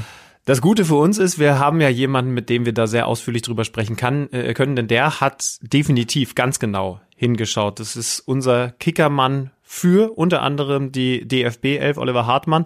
Und es gibt schon ein paar Fragen, die wir da jetzt gleich haben, ne? Ja, natürlich. Also wir, wir können auch mal ganz transparent sein. Wir haben natürlich überlegt, lohnt das jetzt überhaupt noch mit den Tagen Distanz? Aber ich glaube, vielleicht tut diese Distanz sogar ganz gut. Und sind wir ehrlich, liebe Hörer, ihr lächzt auch nach unserer Meinung. Ja, also Schlüti, ich glaube, es ist nicht zu viel gesagt, dass wir mittlerweile eine der Instanzen in der deutschen Podcast-Fußballberichterstattung sind und natürlich wollen die Leute auch wissen, was wir darüber denken und was wir da so für Denkanstöße auch in Richtung Oliver Hartmann haben. Ich glaube, da ähm, überhöhst du dich jetzt ein bisschen selber von den Emotionen getrieben, dass Stefan Kunz jetzt weiß, dass du einen Bachelor-Abschluss hast. Aber ich würde sagen, wir rufen trotzdem bei Oliver Hartmann an. Werbung Ihr wollt auf den Champions League-Sieger tippen? Auf tipico.de geht das ganz einfach. Unter Sportwetten, Fußball, Champions League könnt ihr auf euren Favoriten setzen. Quotenänderungen vorbehalten. Tipico verdoppelt deine erste Einzahlung. Registriere dich noch heute und sichere dir so den Willkommensbonus bis zu 100 Euro. Du erhältst den Bonus sofort nach deiner ersten Einzahlung. 18 plus. Glücksspiel kann süchtig machen. Hilfe unter www.spieleambulanz.de. Und da ist er auch schon. Oliver Hartmann. Oliver, wir haben eine Menge Fragen nach dem, was da beim DFB passiert ist, was da in der Nationalmannschaft passiert ist. Wir haben gerade ein bisschen schon mit Stefan Kunz drüber gesprochen. Ähm, Benny hat die für ihn bekannt provokante Art an den Tag gelegt und gesagt, so 0 zu 6 darf der Nationalmannschaft zu keinem Zeitpunkt gegen keinen Gegner der Welt passieren. Gehst du da mit und was hast du für ein Gefühl? Wie sieht's der DFB aktuell?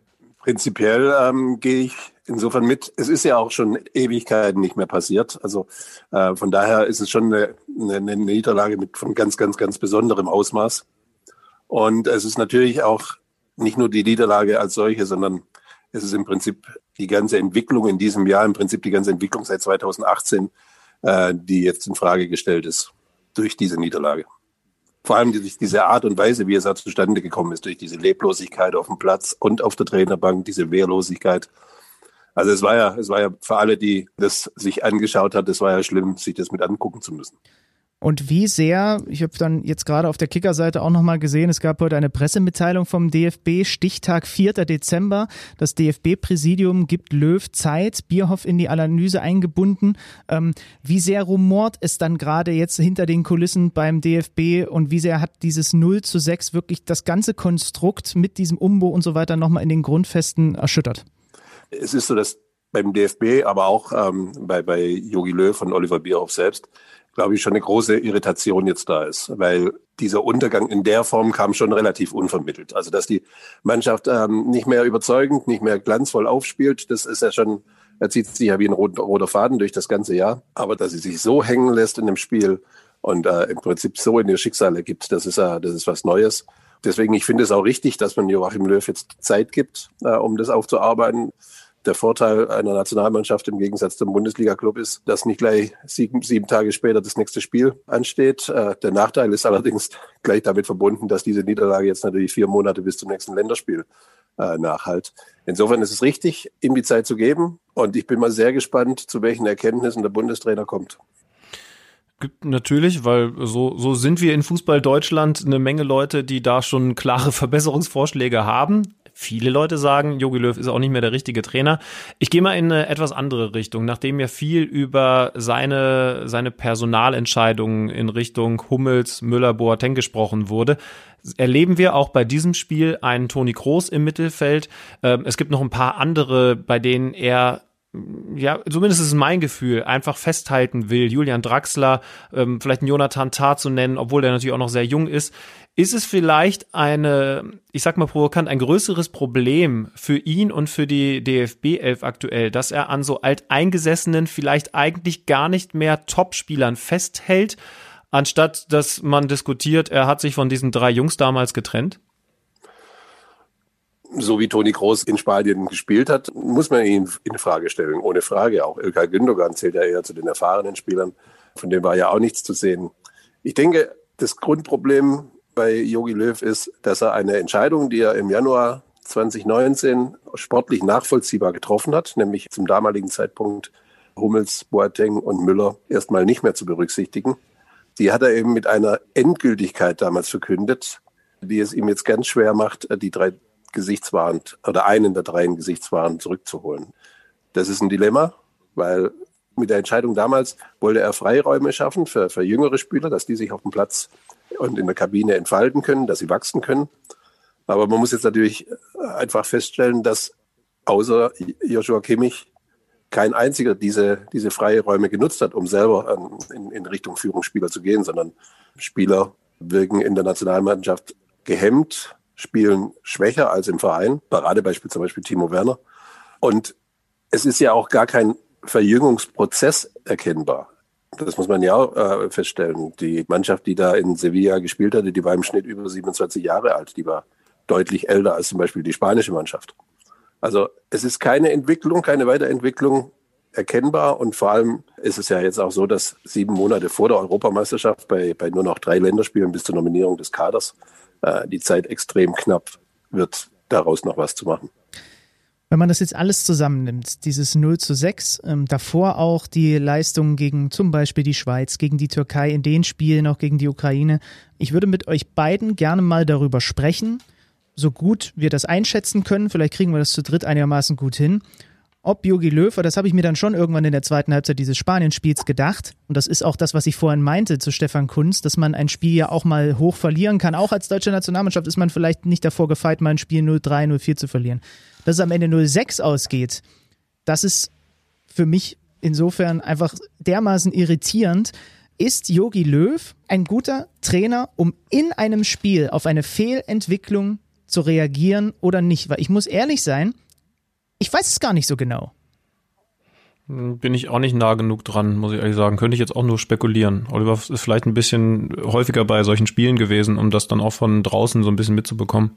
Man muss ja festhalten, dass äh, Löw schon eine sehr erfolgreiche Ära beim DFB geprägt hat in seiner Zeit als Bundestrainer. Das steht ja außer Frage. Fünf Halbfinalteilnahmen mindestens seit zwischen 2008 und 2016 der WM-Titel. Das alles kam ja nicht trotz Jogi Löw, sondern schon auch, äh, weil er äh, in, in, in, verschiedenen Situationen die richtige äh, Entscheidung getroffen hat und auch weil er zumindest in den, in den, bei den Turnieren bis 2016 auch in der Lage war, eine Mannschaft hinter sich zu bringen und zu begeistern. Ähm, mhm. Inzwischen ist das aber ein bisschen, dieses Feuer ist, ist, ist, wirkt etwas erloschen. Wenn man sich die Bilder anschaut von, von Jogi Löw vor zwei Jahren und äh, Jogi Löw heute, da meint man, dass da nicht nur zwei Jahre dazwischen liegen. Er wirkt nicht mehr so, als wenn er die Mannschaft begeistern und mitreißen kann. Zum Coaching, die Art des Coachings, die hatte er immer. Die hatte er auch zu den Zeiten, als er erfolgreich war, da hat sich auch niemand daran gestört, dass er im Prinzip die ganze Zeit nur auf der Trainerbank sitzt und nicht wie ein Julian Nagelsmann beispielsweise in seiner Coachingzone rumhüpft. Also das würde ich ihm jetzt nicht ähm, zum Nachteil machen, nur weil wegen der Niederlage. Aber was natürlich auch festzuhalten bleibt, ist, er hat in der Halbzeit ja versucht, Dinge zu korrigieren neue Anstöße zu geben. Und das ist auch komplett verpufft. Was glaubst du denn, ist jetzt die Quintessenz, die am Ende aus dieser Analyse rausstehen wird? Es kann ja nicht sein, dass wir alle sagen, ja, da sieht man mal, was die Nationalmannschaft ohne Joshua Kimmich wert ist. Glaubst du, dass man in dieser Analyse zu dem Schluss kommt, wir holen ein, zwei dieser Jungs, über die alle seit Monaten reden, wie in der letzten Folge auch, wieder zurück? Gibt es vielleicht sogar noch ganz andere Veränderungen, die das irgendwie mit sich bringt? Was ist so dein Bauchgefühl? Was, was glaubst du, wird diese Analyse mit sich führen? Ich glaube nicht, dass jetzt zeitnah, also bei dieser Analyse zum, zum 4. Dezember, dass dort die Entscheidung gefällt wird, einen der drei oder zwei oder alle drei ähm, zurückzuholen. Die muss er jetzt noch nicht fällen. Die, die Entscheidung darüber reicht, wenn er den EM-Kader nominiert, weil die sind dort schnell integriert. Also die brauchen keine große Anlaufzeit, um, um wieder ihren Platz in der, in der Nationalmannschaft zu finden. Und deswegen glaube ich, dass es diesbezüglich jetzt erstmal gar nichts tut. Ich glaube sowieso nicht, dass sich viel tut. Äh, ich gehe sehr stark davon aus, dass Jogi Löw weiterhin willens ist und sich auch befähigt sieht, äh, diese Nationalmannschaft auf die EM vorzubereiten. Und ich gehe auch davon aus, ich meine, die, die ersten Aussagen von Oliver Bierhoff waren ja unmissverständlich diesbezüglich, dass man ihm dieses Vertrauen auch noch gibt. Was aber klar ist, ist, dass der Kredit, den er in der Öffentlichkeit hat, aufgebraucht ist. Also wir hatten ja eine Umfrage bei uns beim Kicker in der, in der Donnerstag-Ausgabe. Da hatten sich 180.000 User beteiligt und da, da waren 94 Prozent der Meinung, dass da der falsche Mann inzwischen im Amt ist. Also das ist viel größer können die Zweifel nicht mehr sein. Und dann wird natürlich auch, und das war jetzt natürlich in den letzten Tagen auch der Fall, über mögliche Nachfolger spekuliert. Ich finde es lustig, dass über Nachfolger wie Jürgen Klopp und so weiter, das, das sind ja eher so, wie soll ich sagen, oder Thomas Ture, das sind ja unter Vertrag stehende Trainer. Jürgen Klopp ist, glaube ich, von vielen einfach so der Sehnsuchtstrainer, der irgendwann vielleicht mal Bundestrainer werden kann. Wir hatten gerade äh, Stefan Kunz, ist vielleicht auch eine naheliegende Geschichte, dann irgendwie auf den U21-Coach zu blicken. Und dann taucht der Name Ralf Rangnick auf. Und ähm, du hast ihn ja nun auch intensiv in der Leipziger Zeit begleitet. Da habe ich, sage ich jetzt ganz ehrlich, habe ich so das Gefühl, der ist doch zu unbequem, oder? Dass der DFB jemals einen Bundestrainer Ralf Rangnick reinnimmt? Oder ist das, also ich weiß nicht, vielleicht täuscht mich das auch, aber ich habe so das Gefühl, wenn der da einmarschiert, so wie er es auch bei äh, zu einem möglichen Engagement bei Schalke gesagt hat, dann würde der jeden Stein fünfmal umdrehen und irgendwie habe ich nicht den Eindruck, dass der Verband da auf jeden Fall ein Fan von ist, das mitzugehen.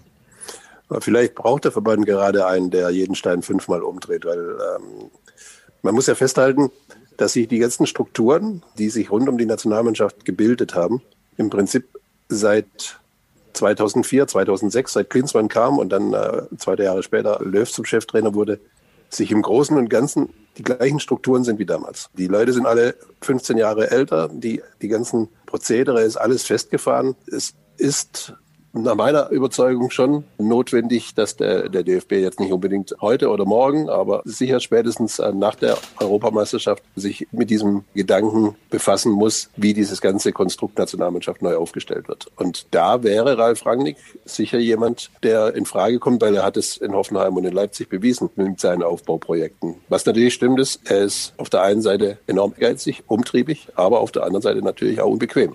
Ob man sich das dann in Kauf nehmen möchte, da habe ich ehrlich gesagt auch meine Zweifel.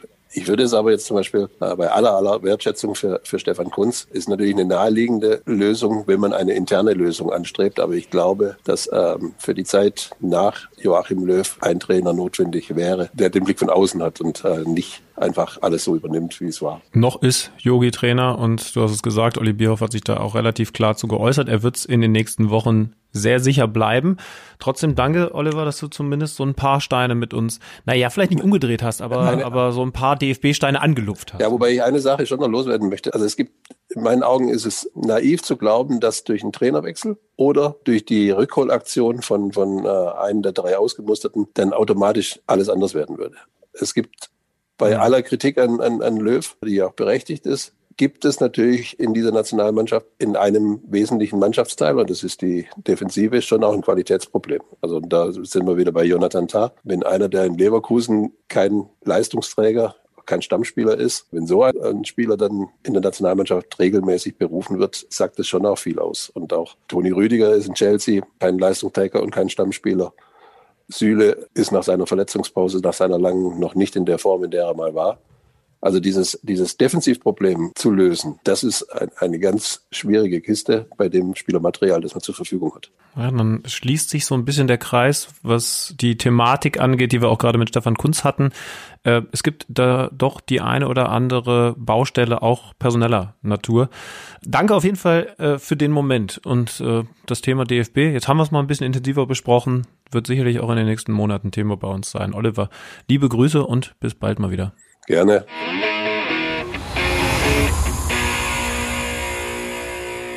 So, das war er also, der große KMD DFB Rundumschlag. KMD, DFB, ich glaube, da haben die Fantastischen Vier mal einen großen Hit drüber geschrieben. Wir müssen jetzt mal noch ein bisschen über diesen Bundesligaspieltag sprechen. Wir waren beide fleißig, waren auch beide im Einsatz, haben uns um ein paar Spiele an diesem Spieltag gekümmert. Ich habe Bayern gegen Bremen kommentiert im Radio. Du hast für The Zone Hertha gegen Borussia Dortmund begleitet. Also es ist ja noch auch ein bisschen was auf der Agenda, mal abseits dieses ganzen Nationalmannschaftsthemas. Borussia Dortmund einer der ganz großen Gewinner dieses Spieltages. Warum? Weil Gladbach nicht gewonnen hat? Oh, was ist da passiert? Jetzt ist dir was runtergefallen oder was? Ich habe doch genau nee, gehört. Nicht.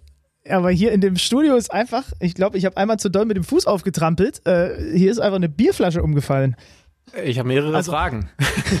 Also hier ist ein Ordner umgefallen und der ist in eine Bierflasche und es hat dann so eine Domino-Day-Reaktion nach sich gezogen. Jetzt rückt gleich RTL an, muss du aufpassen. oh Aber mir geht's gut, keine Sorge, wir können weitermachen. Ja, super. Ja, äh, außer das ist Bier jetzt. Ich glaube nicht, dass sowas Glück bringen kann. Scherben ja, allgemein, aber nicht, das gilt nicht für Bierflaschen. Es ist nicht kaputt sicher. gegangen, es ist noch alles ganz und eine Decke ist noch drauf, also Echt? hier ist auch keine das, Sauerei. Das, das klang nach verdammt viel Scherbe, aber okay. Äh, ich wollte nur sagen, dass Gladbach nur 1-1 gegen Augsburg gespielt hat, äh, obwohl man sehr viel mehr Chancen hatte und obwohl man in Überzahl gespielt hat, also nur ein Punkt für Borussia Mönchengladbach. Leipzig auch nur ein Punkt, auswärts bei Frankfurt. Und weil die Bayern auch nicht drei Punkte, eigentlich sicher eingeplante drei Punkte gegen Bremen geholt haben, kann man sagen, Dortmund ist ein großer Gewinner. Wollen wir mit dem Spiel anfangen oder vielleicht so ein bisschen chronologisch erstmal reden, wie das eigentlich passieren konnte, dass Werder Bremen auswärts einen Punkt in München holt? Ja, lass uns damit anfangen. Das ist mir noch sehr präsent, wie gesagt, weil ich mich am Samstag selber darum gekümmert habe. Ähm, das ist ja in den letzten 19 Jahren, glaube ich, wenn mich hier sie alles täuscht, ist es Bremen nicht gelungen. Ne? Haben sie immer auf die, auf die Nuss bekommen in München. Und jetzt also ein 1 zu 1. Und das Kuriose ist, wer hätte das denn vor diesem Spieltag gedacht? Die gehen mit einer Halbzeitführung in die Pause. Eggestein kurz vor der Pause zum 1-0. Können wir mal gleich drüber sprechen, wie das entstanden ist. Da hat es nämlich einige äh, Vorgeschichten dazu gegeben. Am Ende 1-1. Und du musst sagen, ja, Bayern hatte auch einige Gelegenheiten, aber Bremen auch. Wenn das komplett optimal läuft. Und ich habe mich so weit aus dem Fenster gelehnt, dann zu sagen, für eine Mannschaft wie Werder Bremen war das schon sehr nah dran am perfekten Auswärtsauftritt in München. Wenn es noch eine Spur optimaler läuft, dann hätten sie sogar über ein, zwei Möglichkeiten, Rashica ganz zu Beginn der zweiten Halbzeit und vor allem Sargent am Ende, wo ihm ein, zwei Mal so ein bisschen, ja, wo er ein bisschen Angst vor Neuer hatte, hatte ich so den Eindruck, als er das eine Mal auf ihn zuläuft, dann hätten die das Ding sogar gewinnen können. So kurios das klingt, der SV Werder Bremen hätte an dem Tag eine Chance gehabt, am Samstag beim FC Bayern München zu gewinnen. Da muss ja die Frage erlaubt sein, wie konnte das dem FC Bayern München passieren? Ich habe einen Ansatz, aber komm erstmal du um die Ecke. Der FC Bayern war an dem Tag, es war eine Mischung aus einem relativ uninspirierten Spiel gegen einen sehr gut defensiv eingestellten, arbeitenden Gegner. Und es kommt dann dazu etwas, je länger dieses Spiel dauert, und es ist ja dann irgendwann das 1 zu 1 gefallen, noch Lattentreffer Costa, Chupomoting noch mit einer Riesenchance, wo sie auch noch, das sind die Dinge, die an dem Tag eben nicht geklappt haben beim FC Bayern München. Normalerweise sagt man ja immer so schön, erzwingen die dann auf Sicht in solchen Spielen ihr Glück, weil dann im Ball auch mal irgendwie durch einen Abpraller oder was wohin fällt, wo keiner mit rechnet. Da steht dann meistens Lewandowski, ihr macht das Ding rein oder jetzt eben dieser Querpass, den Chupomoting dann übers quasi leere Tor schaufelt diese Situation, die die Bayern eigentlich ob ihrer Qualität und dieses Einschnürens des Gegners erzwingen, die hat es an diesem Samstagnachmittag einfach in der, in der Fülle nicht gegeben. Und ganz im Gegenteil, Bremen hatte sogar mehrere Möglichkeiten, um Lücken, die da waren, Stichwort Kontersicherung beim FC Bayern, vielleicht sogar noch in 2-1-Siegtreffer umzumünzen. Das heißt, auf der, auf, auf der offensiven Ebene hat so die Kreativität gefehlt und dieses, wie bespielen wir eigentlich einen tiefstehenden, kompakten, gut organisierten Gegner und defensiv wiederum Natürlich haben sie dann auch versucht, immer mehr anzuschieben, haben sie auch Lücken offenbart und das zusammen führt dann dazu, dass das einfach kein guter Auftritt des FC Bayern war über diese 90 Minuten. Bingo Bongo, ich wollte genau da nämlich ansetzen. Wir haben viel über den FC Bayern geredet und gesagt, was die da im Moment machen, vor allen Dingen mit dieser hohen Abwehrkette, das ermöglicht dann ein hohes Pressing, weil du die Räume dadurch eng halten kannst. Das kann eben auch nur ein Team wie der FC Bayern München im Moment aufgestellt ist, so spielen. Warum? Auch das hatten wir mehrfach als Thema, weil sie hinten diese enorme Geschwindigkeit haben.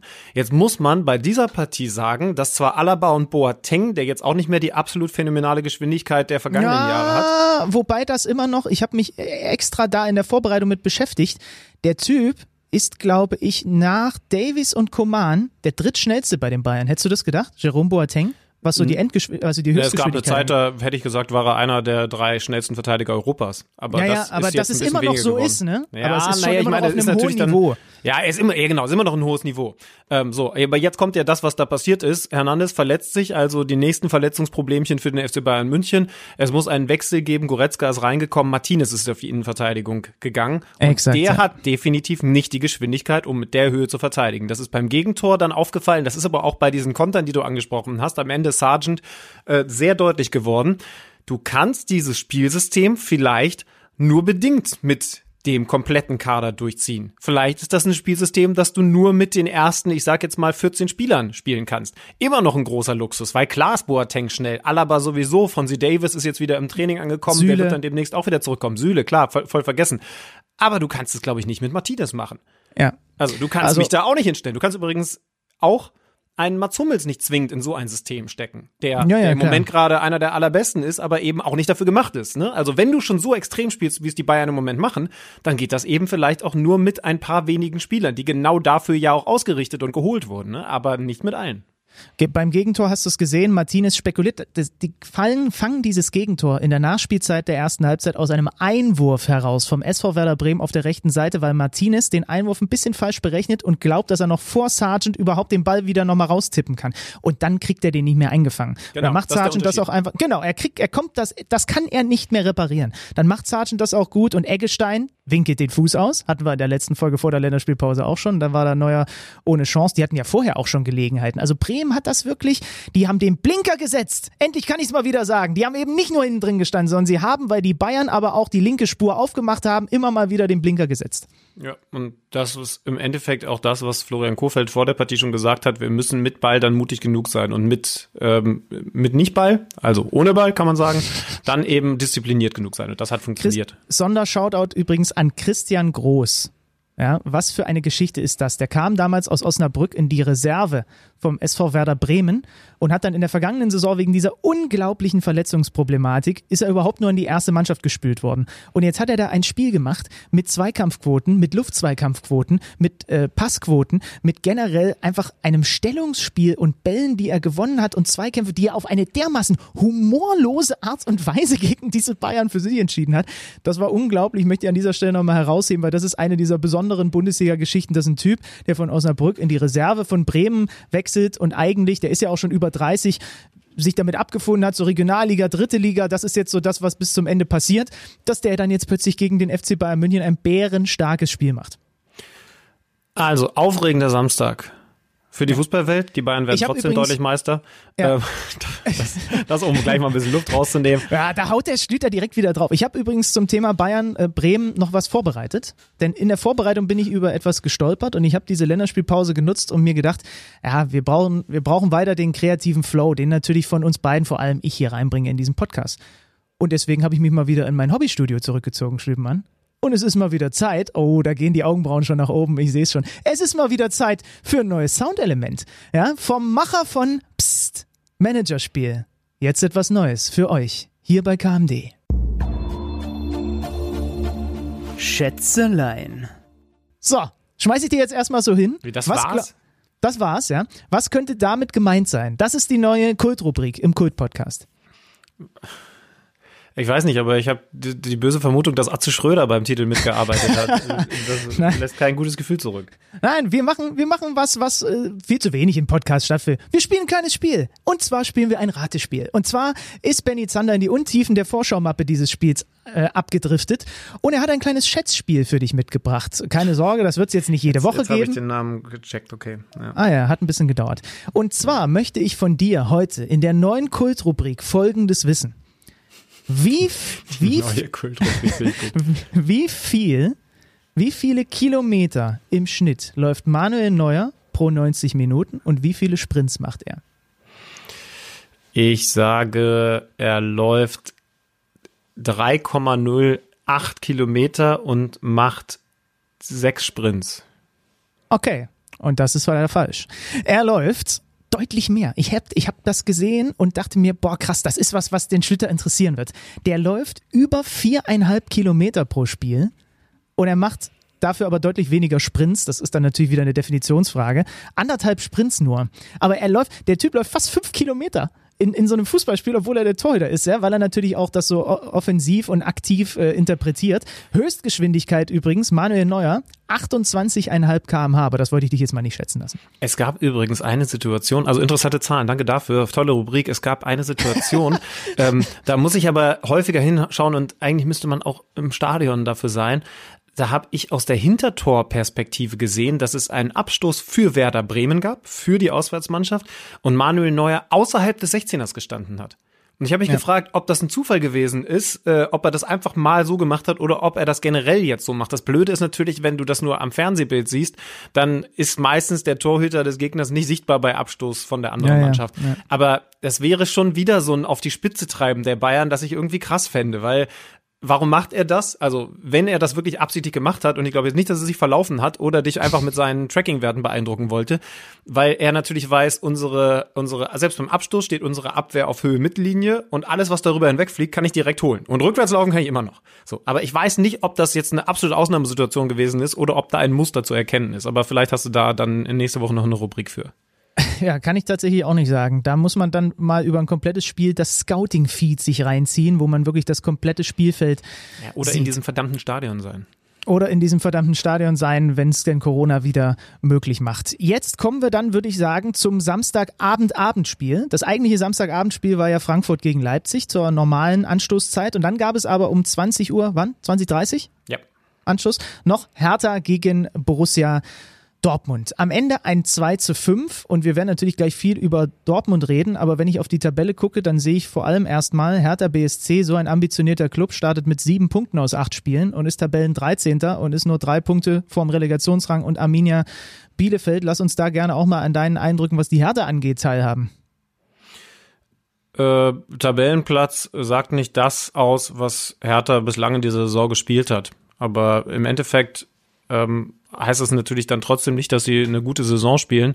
Ähm, das gegen Dortmund war jetzt auch kein gutes Spiel, obwohl die erste Halbzeit eine sehr ordentliche war von Berlin. Und Am vorne umso gelegen. Mehr, umso mehr, genau, 1-0 vorne gelegen, umso mehr musst du dich natürlich dann fragen, wie du dann so einbrechen kannst. Aber wenn wir ein bisschen genauer hinschauen, haben sie eigentlich ein gutes Spiel gegen die Bayern gemacht haben 3-4 verloren, haben sie eigentlich ein gutes Spiel in Leipzig gemacht, haben 1-2 verloren. Jetzt haben sie also das erste Spiel gegen ein Schwergewicht mal klar verloren, aber es war halt auch schon das dritte in dieser Saison. Das heißt also, der Spielplan, der hat es dann auch nicht gerade gut gemeint in der Anfangsphase der Saison für die Hertaner.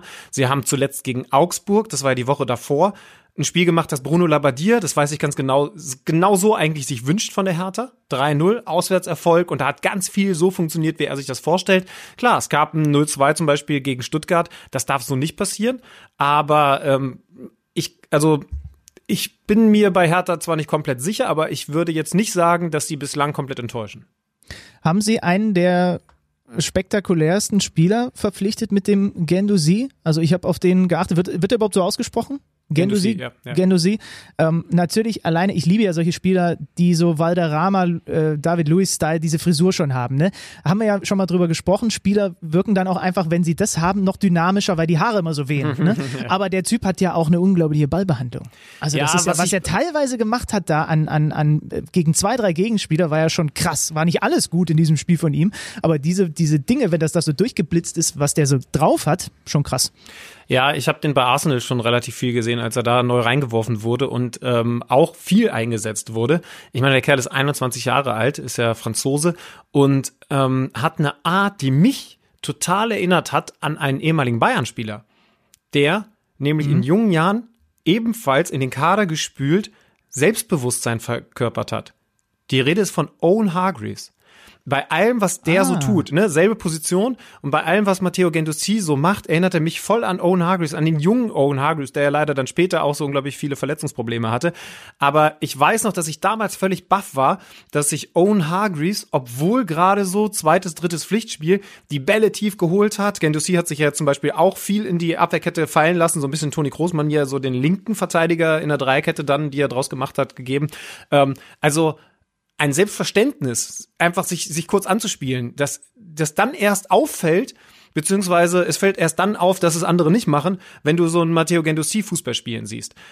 Es ist einfach normal, da hätten wir jetzt mit Stefan Kunz natürlich auch noch drüber reden können, dass du als junger Spieler auf der Position nicht denkst, alles klar, ihr Verteidiger, ich komme euch mal entgegen, ich habe zwar hier hinten noch einen dran kleben, aber gebt mir mal den Ball, ich drehe mich rum und dann kommt noch ein zweiter und ich spiele den aus und dann spiele ich einen Ball, Pass irgendwie diagonal rüber. Das hat der so drin und das war bei, bei Owen Hargreaves damals, Anfang 2000er dürfte es gewesen sein, auch so. Das finde ich so außergewöhnlich. Und was bedeutet das? Das habe ich bei Arsenal halt auch in einigen Spielen schon gesehen. Ich habe wirklich relativ viel von ihm gesehen. Der macht auch mal richtig dicke Böcke. Das ist halt so. Ne? Also der hat auch mal 22 Meter vorm Tor einen Ball verloren, weil er sich einfach hat anspielen Aber lassen. da sind wir wieder bei Stefan Kunz vorhin, ne? Die musst du halt auch, wenn du diese Art Spiel, das geht ja für Julian Brandt auf der anderen Seite genauso. Solche Ja. Art, die solchen, solche Art Spieler, die solchen Fußball spielen, machen diese Böcke, bilden ja aber auch das Besondere. Willst du das haben oder nicht? Das ist die Frage. Genau, und für ihn selber natürlich auch wichtig, ne? Wie hat er seinen Wechsel zu Hertha begründet? Ich brauchte mal wieder Spaß auf dem Platz. Weil der war ihm nach verlorenem Stammplatz dann verloren gegangen und jetzt siehst du ihm an, der hat Lust. Man sollte nicht zu häufig 2-5 verlieren, weil dann ist so Spaß am Fußball dann auch schnell wieder vorbei. Aber der macht Hoffnung, ja. Apropos Spaß am Fußball. Hast du jemals einen Spieler gesehen, der mehr Bock auf Fußball verströmt hat als Erling Haaland? Und jetzt ab, unabhängig von dem Spiel. Ich bin wirklich ehrlich, ich habe dann überlegt am Samstagabend. Mir ist das ja auch gegen die Bayern wieder so aufgefallen, in den Spielen davor auch. Also es gibt, ich weiß nicht, ihr könnt gerne mitdiskutieren, Hashtag haben den Podcast auf Twitter oder schreibt uns bei Instagram. Gibt es einen Spieler, der mehr Lust am, ja, JJ Okocha vielleicht, aber auf eine andere aber Art auf und eine Weise. ganz andere Art und Weise, Ja. ja, wollte ich auch gerade sagen. Also, ähm, ich, ich, vielleicht ist es Spaß gar nicht so das zwingend richtige Wort, sondern Leidenschaft oder, oder Ja. also ne, so, Ja. so da, äh, sorry, äh, wenn es geht, finde ich es ja auch gut, wenn man, wenn man die, wenn man die Worte unserer Sprache nimmt, aber Passion ist irgendwie fast noch so, so ein Tick treffender. Ähm, nach jedem verdammten Ball im Vollsprint zu gehen und auch nach dem dritten eigenen Tor nicht zu sagen, ja, und jetzt laufe ich mal ein bisschen Alibi, was übrigens vor dem Sturm echt mal möglich ist, auch in der Bundesliga, ein bisschen Alibi-mäßig an, sondern voll drauf. Und der hat da ja auch wieder Aktionen gehabt, wo die Abwehr ein bisschen falsch steht und er spritzt dazwischen und dadurch entsteht nicht nur eine Torchance, sondern dann sogar auch nochmal ein Tor. Das ist schon krass bei ihm, ja. Er macht am Ende vier Tore. Ich habe mit einem Kollegen ähm, gestern am Frühstückstisch darüber diskutiert. Durch die Spielweise von Erling Haaland, ne? er wird ja so als designierter Lewandowski-Nachfolger auch äh, gesehen, vielleicht auch sogar mal bei den Bayern selbst, aber halt vor allem als der neue, die neue Goalgetter-Generation der Fußball-Bundesliga. Glaubst du, dass durch die Spielweise er sich vielleicht etwas eher verschleißt, als das ein Robert Lewandowski tut, der sich dann doch schon immer mal, auch im Training, was man so hört, auch mal eine Auszeit nimmt und genau weiß, wo es drauf ankommt, wann er wie gefragt ist. Ich, ich habe das Gefühl, Robert Lewandowski, aber gut, der ist natürlich jetzt auch schon viel erfahrener, hat aber auch schon in den Jahren davor eine etwas ökonomischere Art und Weise gehabt. Das soll der Haaland überhaupt nicht abstellen. Die Ja, Frage weiß ist nur, fällt es ihm vielleicht irgendwann mal auf die Füße? Ja, ich weiß schon, was du meinst. Ähm, wobei, wenn du jetzt von ökonomisch redest, muss ja sagen, was bedeutet das dann? Ne? Also ähm, sei doch mal ökonomischer und mach nur ein Tor, weil das, Na, was er tut. Ja, ja. das, was er tut, das münzt er im Moment ja in Tore um. Ne? Das heißt also, er läuft relativ wenig Meter umsonst, denn umsonst würde er laufen, wenn er da nicht an den Ball kommt. Er kommt ja irgendwie an die Bälle. Also es ist schon. Äh, aber ich weiß schon, was du meinst. Es ist, es ist äh, also du hast mehr Abrieb, äh, wenn du wenn du so wenn du wenn wenn du so hart in jede Kurve gehst. Aber aber ich, ich, ich will das gar nicht kritisieren, weil, also ja, ist ein Punkt. Ähm, Könnte nur ein Thema was dran, werden. Kriti aber genau, genau. Im kritisierbar Moment finde es ich es einfach toll, Fall. dass er genau diesen Gedanken nicht eine Ja. Sekunde auf dem Platz hat. Ne? Ja.